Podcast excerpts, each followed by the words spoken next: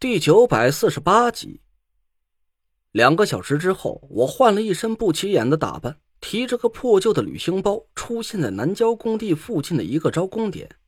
一大群人乌泱乌泱的挤在报名处，一个工头模样的男人被死死的围在了中间，正在嘶声力竭的维持着秩序。大家不要着急，一个一个的来，咱工地上正缺人手，每个人都有机会。哎，你会干什么？会开挖掘机，俺会打建立墙。老板，俺是老手，垒脚、踢脚、散水、明镐、拉锚、甩锚、扎锚、固筋，俺什么都会。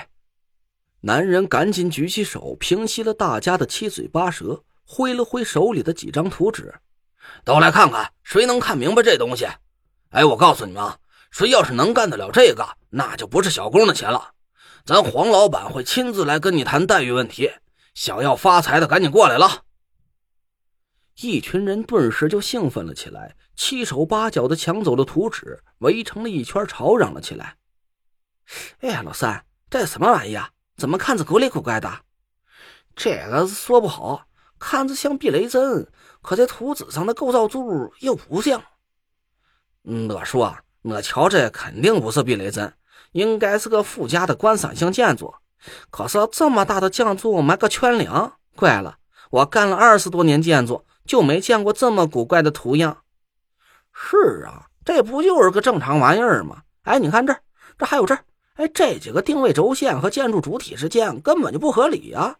这要是盖起来不塌了才怪。呃，看不懂，看不懂，算了，这财是不该咱来发，咱还是干咱的小工得了，反正工资也不低，干脆别操这闲心了。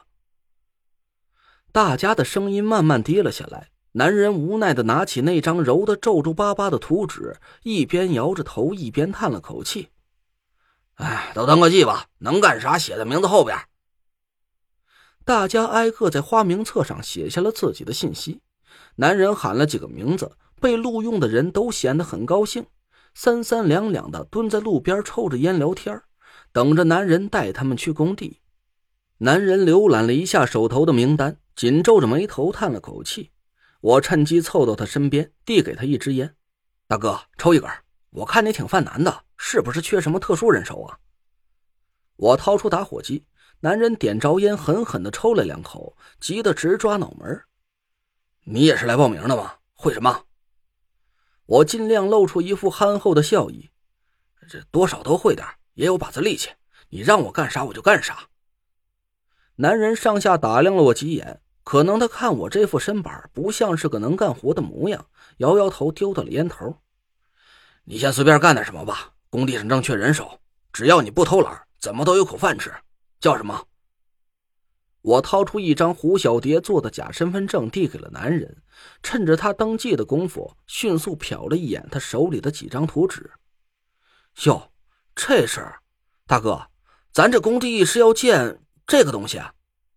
我故作惊讶的指着图纸，那男人突然脸色一怔：“你能看懂这图纸？”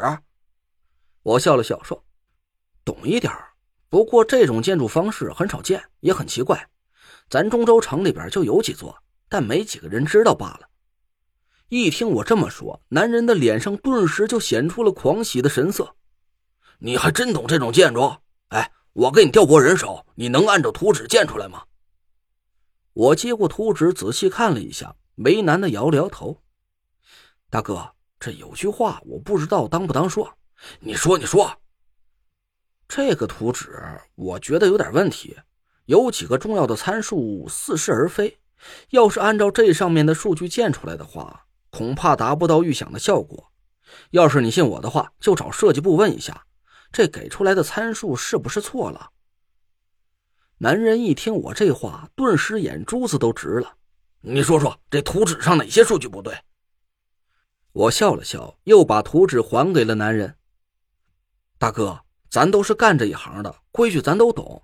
我要是没弄清楚建筑意图，就胡乱去指手画脚，这不合规矩。一旦人家设计部就是想盖个普通的装饰建筑，那我不成了笑话了。还是先问明白再说吧。男人紧盯着我，脸色越加的狂喜了起来。那你说说，你觉得这图纸上是想要建个什么东西？我装模作样的沉吟了一下，又递给男人一根烟。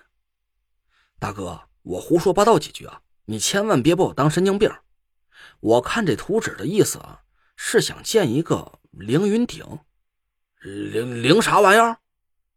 我解释道：“呃，凌云顶算是建筑里的魔术吧，能让这个建筑的一部分凭空消失在人眼前。大哥，我可没胡说，这种建筑方式很少见，一般人听不明白。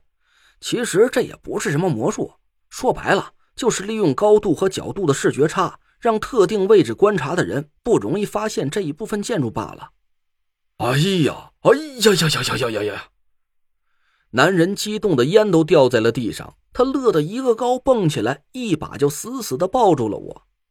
可算是遇着个明白人了，你别走，你千万别走。男人嘱咐了我好几句，这才依依不舍的撒开了手，掏出手机来，一边打着电话，一边不停的看向我，生怕我下一秒就抬腿跑了似的。